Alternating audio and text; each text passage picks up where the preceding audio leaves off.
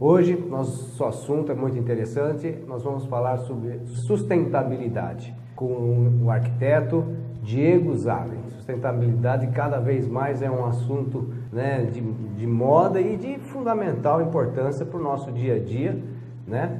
porque o planeta, né, a população aumentando, a gente precisa saber lidar com tudo isso, com o crescimento, com o desenvolvimento. Mas você conseguiria, em poucas palavras, falar o que é sustentabilidade, só para a gente começar a lidar e conhecer um pouquinho mais sobre sobre isso? É, na verdade, a sustentabilidade ela começou a ser falada na década de 80, mais ou menos, e não se falava em sustentabilidade, se falava em desenvolvimento sustentável.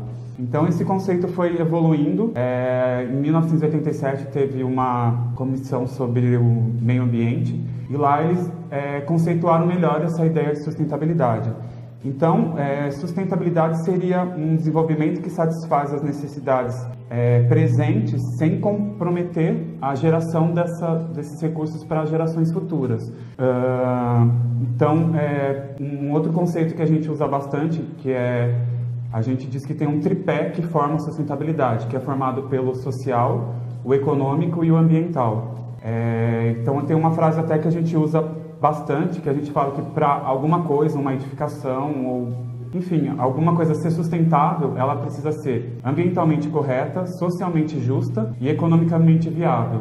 É, se ela não, não, não, não se sustentar nesse tripé, não necessariamente é sustentável. Pode ser ambientalmente correta, amiga da natureza, mas sustentável mesmo tem que se sustentar nesse tripé do social, do econômico e do ambiental é bastante importante que a gente percebe que muitas pessoas né, acreditam que simplesmente reciclar, por exemplo, independente se aquilo é econômico ou não, se aquilo tem um, um vamos dizer, um serviço social né, por trás e, e, já acha que é sustentável. Então, sustentável é mais complexo. Sim. Você precisa desse tripé para que ele realmente seja sustentável né, e duradouro e fazer com que, na verdade, como você falou, para que a gente tenha uma preservação do nosso planeta utilizando os recursos naturais. É, a gente tem que pensar que o, o nosso planeta ele é finito. Uma hora os recursos eles são é, esgotáveis, a maioria deles, petróleo, água potável.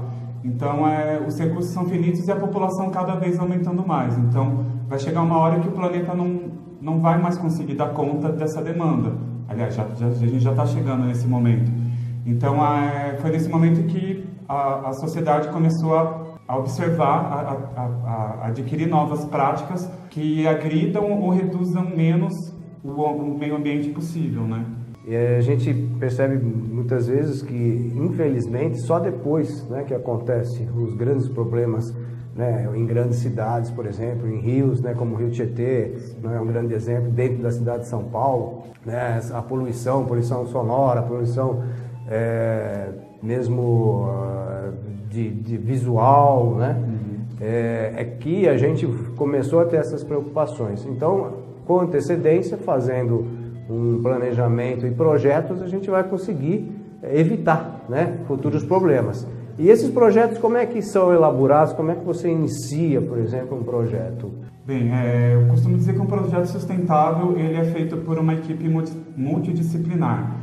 Então, o ideal é, é, óbvio que cada projeto vai demandar uma especificidade de, especificidade de profissionais.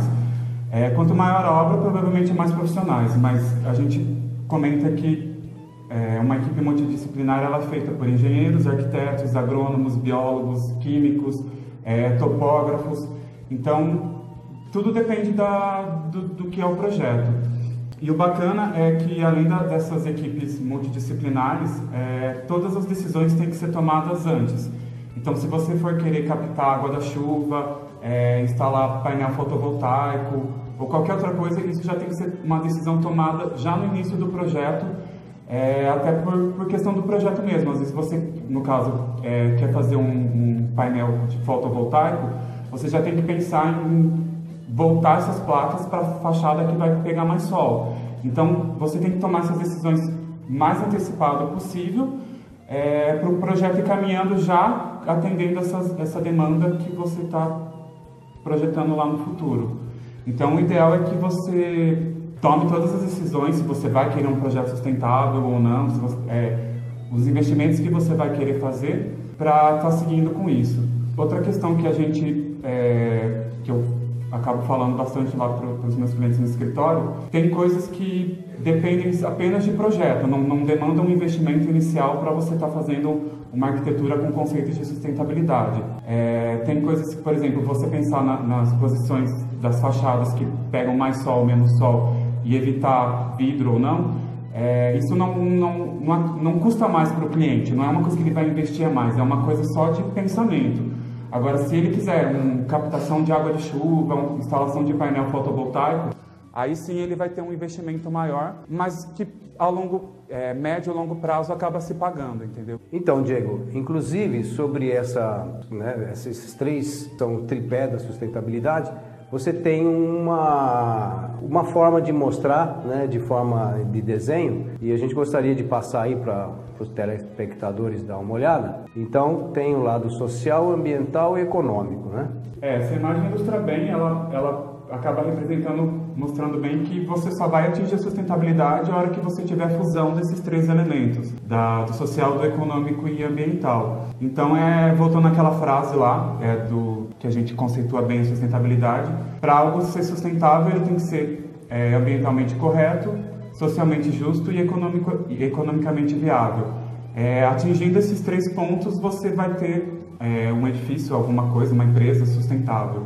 E aí você também tem ah, uma, uma outra imagem, né? Que seria aí agora mostrando já alguns projetos, né? Você tem? Isso. É, alguma, ah, uma das coisas que a gente consegue resolver já no, em projeto é evitar a insolação de fachadas de vidro. Por quê? Se você tem um edifício com uma fachada de vidro para uma, fa uma fachada que pega muito sol, fachada norte ou fachada oeste, que pega o sol da tarde, é, você vai ter um, uma fonte de calor gerando calor para dentro do seu ambiente. Então, o que a gente começa a evitar é não que a gente não coloque vidro, mas a gente começa a proteger esse vidro da luz da radiação solar para isso não gerar calor para dentro do, do, do, do ambiente. Então, eu vou mostrar alguns projetos, tem coisas que foram feitas no Brasil e coisas feitas pelo mundo afora. É, tem vários exemplos de como a gente pode estar sombreando esse edifício. Um desses exemplos é o uso de brises. É, a diferença de qual usar vai depender da, da localização da, do edifício é, no planeta. Por quê? Porque cada latitude do planeta a gente tem uma, uma posição do Sol diferente. Então, isso é, isso é calculado, o tamanho desses brisas, a posição, a gente utiliza uma ferramenta que chama carta solar. Para cada latitude, latitude, do planeta, você tem uma carta solar, então você consegue projetar é, o tamanho desses brises suficiente para estar tá fazendo sombra nessas fachadas de vidro. Esse é um exemplo de um, de um brise vertical. Sei. E aí é, eu percebo que é, isso tudo vai realmente de um pensamento do projetista né, desde o início mesmo. Então ele vai ver a parte toda, topografia, né, a georreferência, ou seja, o local onde está no, no planeta, né, como você falou, se está no hemisfério sul, hemisfério norte, se está mais pro, perto dos polos. Isso. Então isso vai dar a inclinação que vai variar então a iluminação, a, a, o sol, né, a hora que o sol vai bater, isso. os dias mais longos, os dias mais curtos, né? Que a gente está aqui no Brasil e normalmente a gente tem a sensação e tem o conhecimento do que acontece aqui com a gente. Mas um projetista, né, um arquiteto, ele tem que ter uma noção de poder construir no mundo inteiro. Uhum. E aí tem que ter essas noções é, da glo da, do, do, globo terrestre, né, como um todo. É, e nesse projeto ele utiliza da marquise, que é a própria é, faz parte da própria construção para estar tá fazendo sombra nesse edifício. Então essa fachada é uma fachada que pega bastante sol e o arquiteto resolveu isso é, aliando a própria estrutura, já criando esse esse brise para fazer sombra dentro do edifício. Mas de perto, é, onde a gente consegue ver que faz bem, vai fazer bem o sombreamento, ou seja, a, as janelas de vidro praticamente não vão receber luz direta. Então esse calor não, não vai passar para dentro do ambiente. Apenas a luz, a iluminação do, da atmosfera vai estar tá clareando esse ambiente, mas o calor não vai estar tá sendo passado para dentro. Então essa foi uma solução adotada é, para esse projeto. Já saindo agora, é, um outro exemplo também a gente tem é esse projeto lá de Brasília. Ele também é composto por, por brise e ele tem uma iluminação é, por cima, que também ajuda a trazer claridade para esse ambiente. Então a gente consegue ver que é, o, o ele faz a sombra bem onde pega o vidro ali. Na verdade a gente tem que evitar é, o, o período do sol mais forte, que é das 9 às 16 horas. Então todo o cálculo é feito em cima desse horário, que é o horário de pico, porque de manhã e final da tarde já não é um sol tão forte, não é um sol que vai trazer tanto calor para dentro do ambiente. Um outro exemplo também são os muxarabis. Esse aqui é um Instituto do Mundo Árabe, lá na cidade de Paris, feito pelo arquiteto Jean Nouvel. E toda a fachada dele também tem esses elementos que são é, muxarabis, que é um elemento muito presente na, na arquitetura da Arábia. E o, esses, o que, que, é isso aí? É feito o que? São eles são vidros? É, por fora é vidro, mas dentro ele tem esse sistema que abre e fecha conforme a incidência de luz. Deixa eu pegar uma foto mais próxima. Então esses, esses, essas circunferências aí, elas têm esses dispositivos que eles abrem e fecham conforme a, a sua necessidade de luz ou não. Ó, nessa foto a gente consegue ver uns abertos e outros já mais fechados. Então essa foi uma outra solução adotada para você estar tá conseguindo aproveitar essa luz natural é, e ter um conforto dentro desse edifício também. É, um exemplo que a gente tem é o Shigeru Ban, que é um arquiteto japonês, e ele fez grandes, é, gran, é, grandes e várias construções em papelão. Então ele é, pegava essas é, bobinas de papelão, emendava uma na outra e criava grandes construções. Um exemplo que a gente tem é essa igreja, que ela é toda, o, a estrutura dela é toda feita com, com esses tubos de papelão e em cima dessa estrutura existe, por exemplo, um, uma cobertura. Sim, ele pensou, ele fez uma. provavelmente é uma lona, um, algum material bem leve, porque é, toda a estrutura é de papelão, né? Então você não pode colocar um, uma cobertura muito pesada. Então ele resolveu isso colocando uma espécie de lona para estar tá cobrindo isso. Se a gente olhar nessa outra imagem, a gente consegue ver. Hum que eles usam uma lona até meio transparente até para estar tá, é, entrando luz natural nesse ambiente.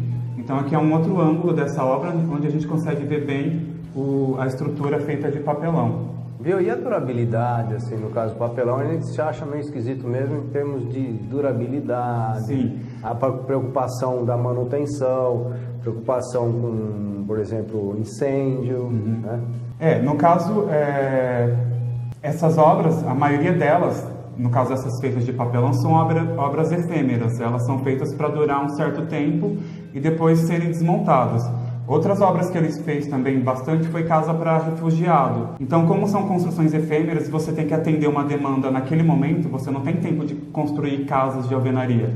Então, ele acabou solucionando isso com essas casas feitas também com, com tubos de papel. Sei. Então, são, assim, não são construções feitas para durar é, 100 anos, obviamente, Sim. mas ela supre a necessidade naquele momento. Então, é, o projeto sustentável você tem que considerar isso. Para que, que a sua construção? Ela para durar um ano, para durar 10 anos ou é para durar 100 anos? Desde o projeto até a, a ocupação. É, todo esse processo você consegue fazer de uma maneira que agrida menos ao meio ambiente. Até o descarte, então, do material utilizado na construção. Isso, né? por exemplo, é, falando um pouco já da, de execução de, de obra sustentável, para você ter uma obra sustentável num, num canteiro de obra, é, você tem que ter uma mão de obra um pouco especializada para quê? Porque você tem que fazer a separação desses materiais para você estar tá reciclando.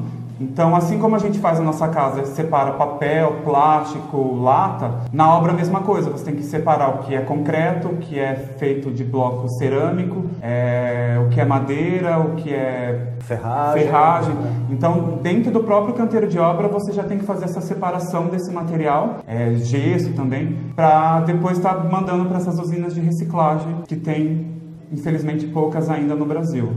Sim. E existe também a preocupação, a gente está falando de obras é, individuais, mas existe a sustentabilidade, a gente sempre tem que pensar, e é fundamental que se pense, no todo, né? numa cidade sustentável. Então, é, é importante que, que, vamos dizer, as cidades, os municípios tenham leis né, que fiscalize, né, que normatizem a, a, as construções para que a cidade ela tenha um desenvolvimento de forma a não degradar, né, de, de você poder ter uma, vamos dizer assim, a natureza preservada e, e o ser humano saber conviver com isso né, para ter o um menor prejuízo possível no nosso planeta. Então, como é que é? Parece que você comentou comigo de cidades na China sobre planejamento Isso, tem um, sustentável. um projeto de uma cidade chinesa para 30 mil habitantes, onde eles é, tentaram implantar o máximo conceitos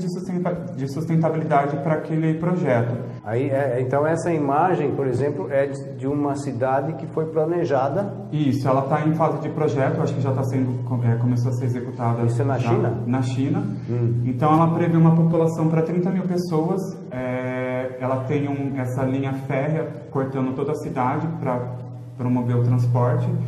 E ela é praticamente uma floresta. O nome dessa, desse projeto é. Deixa eu pegar aqui. Ali a gente vê que até as, as coberturas são aproveitadas né, para o verde, né? Isso, porque é, essa camada verde ela, ela ajuda tanto no conforto térmico quanto acústico e serve também para poluir, é, para poluir não, para filtrar, é, despoluir é, a atmosfera local. É, se a gente pensar, a China é um dos países mais poluentes do, do que mais emitem gases no, no planeta. Então, é, esse projeto foi pensado para estar tá absorvendo uma boa parte desse, desse, desse gás emitido pela, pela China e além de estar tá preservando todas essas, essas espécies vegetais, toda a fauna, flora está sendo preservada nessa cidade. Então esse esse projeto então que a gente vai ver agora é um projeto. Então esse é um, é um outro projeto desenvolvido na China e essa torre ela tem um formato de um copo de leite. Por quê? A ideia de, desse formato é você ter um, uma grande cobertura fazendo sombra em todo o edifício e essa cobertura mais extensa serve para estar tá captando a água da chuva. Então todo esse miolo, essa parte mais azulada, ela é toda feita de painel fotovoltaico para estar tá captando a luz e produzindo energia. E as bordas, é, ela capta a água da chuva. O que seria o pistilo dessa flor é uma turbina eólica para produ a produção de energia também. Então é mais um, um exemplo de um, de um edifício é, que está sendo que tem esses conceitos de sustentabilidade. E para minha surpresa está quase pronto. Eu achei algumas fotos já executado. Então nessa imagem a gente consegue ver o projeto já em andamento com todas as o, o, com tudo que foi planejado inicialmente. Então a gente pode ver que depois eu vou mostrar esse outro essa esse outro essa outra construção essa aí. A gente vê que é a mesma coisa, a gente tem aquele elemento sempre fazendo sombra é, na fachada de vidro. Nesse caso aí, parece umas escamas, né? Então, mu muita coisa é, é copiada da, é, das formas da natureza. Então, a gente chama de esse, essa maneira de copiar da natureza, a gente dá o nome de biomimética ou biomimetismo, hum. que é você se inspirar nas formas da natureza para estar tá solucionando, solucionando algum problema que você tem. Então, muita coisa é, é feita também baseado nisso. É, porque, querendo ou não, tem muita matemática por trás da, da natureza. Então, se a gente pegar é, o, o, a concha do caramujo, é, enfim, é, a teia de aranha, tudo, tudo segue uma proporção matemática que vai sempre, é, como eu vou dizer, é, atender a necessidade da, daquilo. Tipo, a natureza ela, ela não faz nada nem a mais e nem a menos, ela faz exatamente aquilo que ela precisa. Então, é até voltando para a nossa questão de projeto, é o mesmo caso da estrutura. É um, um, um bom projeto, ele tem que ter um bom projeto de estrutura. Por quê? Porque a estrutura vai ser feita, vai ser calculada para aquele projeto. Então você não vai ter uma estrutura nem superdimensionada, é, você vai ter superdimensionada, você vai ter mais resistência do que você precisa, só que você vai acabar gastando mais material para estar tá fazendo isso. E nem uma estrutura subdimensionada, senão o seu, seu edifício pode cair. Então você tem que calcular uma estrutura exatamente para aquilo que o seu edifício necessita. E é a mesma coisa, é, da mesma maneira que a natureza age. Ela não vai fazer uma, uma estrutura de um galho de árvore mais resistente do que ela precisa. Ela vai fazer, vai fazer exatamente para aquilo que é. Então, um projeto sustentável, ele é, tu, tudo é pensado. Não, não tem como você isolar uma coisa e tudo tem que ser bom para todo mundo. Então, é mais ou menos uma síntese do que seria esse pensamento sustentável. Que bom, eu acho que aí mostra realmente essa. Eu acho que você falou uma coisa bastante interessante, que quanto mais a gente se aproximar daquilo que já existe na natureza, né, a gente vai estar se aproximando de uma perfeição, né, que é essa perfeição né, de Deus, da, de, da criação, né, de tudo, os nossos planetas, essa perfeição que a gente vê né, de animais, de plantas, e realmente se a gente conseguir é, vamos dizer, copiar né, de uma forma né, já essas, essas estruturas da natureza, eu acho que é um grande avanço, né, porque realmente se, se dá certo ali numa flor, que nem aquela flor, o copo de leite, né, uhum. tem todo um, realmente um porquê né, da, daquele formato, né, de, de, como você falou, captar água de chuva, fazer, né, sombra. fazer sombra, de repente até outras coisas a mais que fazem com que justamente essa palavra sustentabilidade esteja incluída nesse processo todo. E eu queria saber, Diego, é o seguinte, sobre as obras, a gente sabe, por exemplo, a gente fala muito em reciclagem, né, é, de usinas, como que você vê essa parte é, da reciclagem em si dos materiais utilizados em obras? Bom, em relação à reciclagem desses materiais de obras, a gente está tendo um grande avanço da indústria. É, antigamente quase nada era reciclado, mas hoje já, é, já estão pensando novas soluções. Uma delas, por exemplo, é o plástico utilizado nas embalagens de alimento, ele não pode retornar como embalagem de alimento reciclado. é uma proibição da Anvisa. Uma solução que a, que a indústria é, encontrou foi transformá-la em, em, madeira. Então até trouxe aqui uma amostra que é uma madeira plástica feita com plástico reciclado. Então é uma das soluções que a indústria está tá encontrando.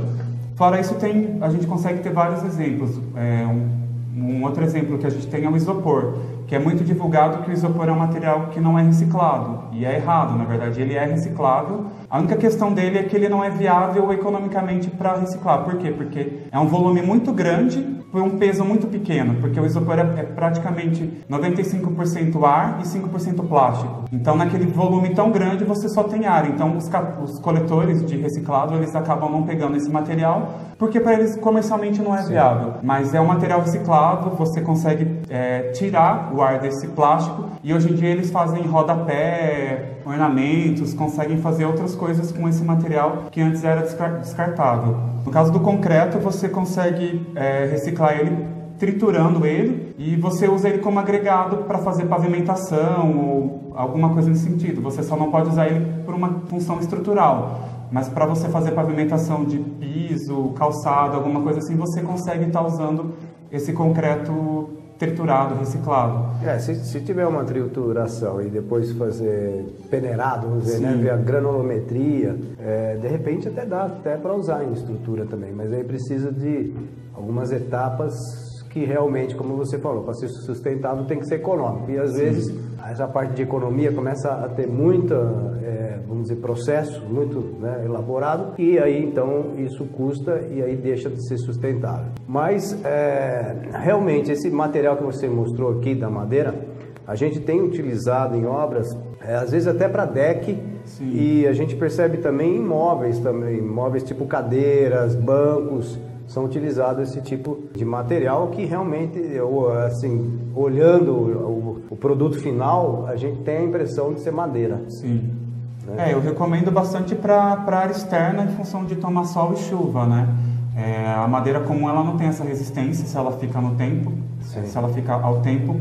Ela precisa de uma manutenção, ela... né? Isso. Isso aqui já. Essa, essa elimina essa, essa manutenção. não tem manutenção. É, não retém umidade, não, não pega cupim, então ela tem vários outros benefícios. O único contraponto dela é o valor, o custo dela realmente é um custo mais elevado que o da madeira, mas é o que eu falo, é, a vida útil acaba se pagando. Se você faz um deck de madeira, todo ano você tem que manu, dar uma manutenção. Né? Nesse caso, não, você vai colocar lá, verniz, né? eles dão 10, 15 anos de garantia desse produto tomando sol e chuva. Então, para a área externa, eu sempre indico esse material. Para fazer móveis, cadeiras, não necessariamente. Você pode utilizar madeira comum também. Mas para área externa eu sempre acabo indicando esse material por, por, todas essas qualidades que ele tem, né?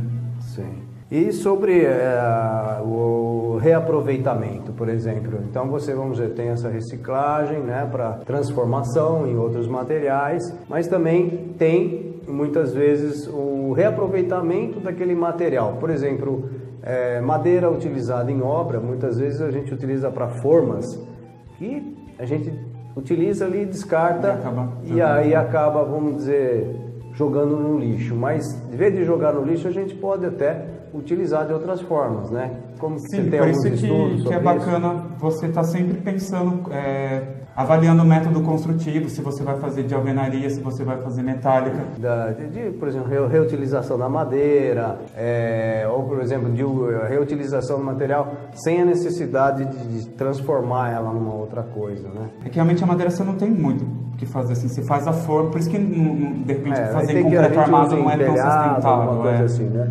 Por isso que é bacana você de repente partir para outros métodos, métodos construtivos. Pensar tá. como que a gente fala Não, tudo bem. É, é, aí pode usar como combustão para. É. Então, eu estou dizendo assim, numa obra, né? Então vamos dizer assim, que é uma obra sustentável. Então tem não só uma equipe é, que tem já treinada, que tem, tem, tem todo um conhecimento de separação de material, de como utilizar aquele material, como também de saber como a, o destino daquele material, né? É, de repente ele pode ser usado para queima mesmo, para poder, vamos dizer, de repente fazer um, um, um novo produto daquilo, né? Então é. é. isso que eu digo, essa sustentabilidade no sentido de, de todo aquele material utilizado de não ter desperdício. Sim, é importante sempre numa obra ou qualquer coisa que a gente vai, vai fazer é reduzir o máximo a quantidade de resíduos que a gente produz. Então uma obra é, ela gera muito resíduo. Você tem a madeira que você faz as formas, você tira é, desenforma essas estruturas e você faz o que com essa madeira? Então, muita, muita boa parte dela acaba virando combustível, é, queima para fazer energia. Nós sabemos que existem os resíduos, de, né, lixos orgânicos, nós temos o esgoto.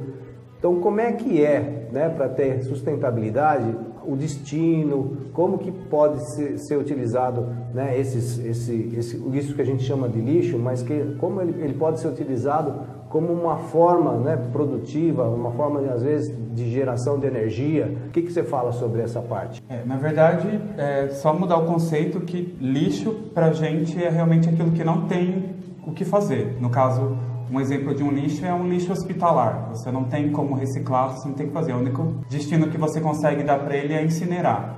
Não tem outra solução. Já dentro da nossa residência, a gente acaba produzindo bastante resíduos em função das coisas que a gente consome. É, papel, plástico, os alimentos. Então, o ideal é a gente estar tá fazendo a separação desse material entre orgânico e reciclável. Orgânico é o que? É resto de comida, casca de fruta, essas coisas. E toda a parte reciclável é papel, plástico, lata. Então, a partir do momento que a gente começa a habitar um, um, uma construção, a gente tem que pensar como é, reduzir esse impacto no meio ambiente. Então, é, escolhendo os produtos que a gente vai comprar. É, por que, que eu falo escolhendo? É, se a gente vai comprar um litro de leite, a gente tem a, a embalagem de plástico e a embalagem Tetra Pak, que é aquela de papelão. As duas servem para armazenar o leite perfeitamente. Só que são dois materiais completamente diferentes. O plástico tem todas as propriedades deles, só que é só plástico. Então você é, é um único material. Para você reciclar, ele é muito mais fácil. Já o Tetra Pak são três materiais. Você tem a camada de papelão, a camada de alumínio e a camada de plástico. Então, para você reciclar esse material, já é um pouco mais difícil, você já tem um maior consumo de energia. Então, na hora que você vai comprar o seu leite, o seu alimento, você começar é, a prestar atenção nas, nas embalagens, naquelas que são mais recicláveis e aquelas que, que, vai, que vai dar um pouco mais de trabalho, um pouco mais de gasto. Então, esse é um, é um, é um exemplo para a gente estar tá considerando na hora de fazer as nossas aquisições. Eu acredito que até as próprias indústrias, né, que, que, vamos dizer que vendem leite, por exemplo, como você falou, elas vão começar a optar também pela embalagem reciclável, né, ou, ou que seja mais reciclável, ou que seja, vamos dizer, economicamente, né, socialmente Sim. e, né, de forma que degrade menos o ambiente, a, a, a começar a definir então um material mais apropriado, né? Provavelmente Sim. isso. É, tomando esse, esse exemplo do leite, falando na questão da embalagem, eu estou olhando justamente o lado ambiental. A gente tem que ver o lado econômico. Por quê? Porque apesar da embalagem tetra, tetra Pak ter essa desvantagem, ela tem outras vantagens que de repente é viável para a indústria estar tá utilizando ela. Por exemplo, ela, ela é uma embalagem mais resistente, ela é quadrada, então você consegue empilhar uma em cima da outra. Então, por isso que eu falo, de repente, para a indústria é viável a Tetra Pak, mas para o meio ambiente já talvez não seja. Então, toda essa conta tem que ser feita na hora de você escolher é, o material que você vai estar utilizando. Então, esse é um, é um exemplo bem simples de como afeta o nosso dia a dia. Um, um, um exemplo também que a gente tem para estar tá reciclando essas embalagens tetra Pak é fazer manta térmica com ela. É, muitas pessoas acabam fazendo, é, recortando essas caixas, emendam uma na outra, fazendo grandes painéis e você consegue colocar no forro da sua casa para ter um, um, uma, um, melhor desempenho térmico da, daquele, daquele ambiente. Ele reflete, talvez. Ele, ele reflete o calor, exatamente. Solar, né? Isso. Então, ao invés de você tentar separar esse material, consumindo muita energia, separando o plástico do alumínio, do papelão, uma das soluções é estar tá criando essas mantas e utilizando até para o próprio conforto do usuário, né? Então, esse seria um exemplo. Então, para o esgoto, a gente acaba separando em águas cinzas e águas negras. Águas, água negra é aquela do esgoto, é, composta por fezes e urinas. Já a água cinza é aquela água da lavagem da roupa, que a gente lava a louça. É, são, elas têm, tanto uma quanto a outra, você tem tratamentos mais naturais para estar tá resolvendo isso. É, só que tem que ser tratamentos diferentes. Por quê? Se você colocar água cinza junto com a água negra, a água cinza ela tem resíduo de sabão, de água sanitária. Ela vai acabar matando a bactéria que iria digerir essa, esse composto orgânico da água negra. Então você tem que fazer um tratamento para água negra e um tratamento para água cinza.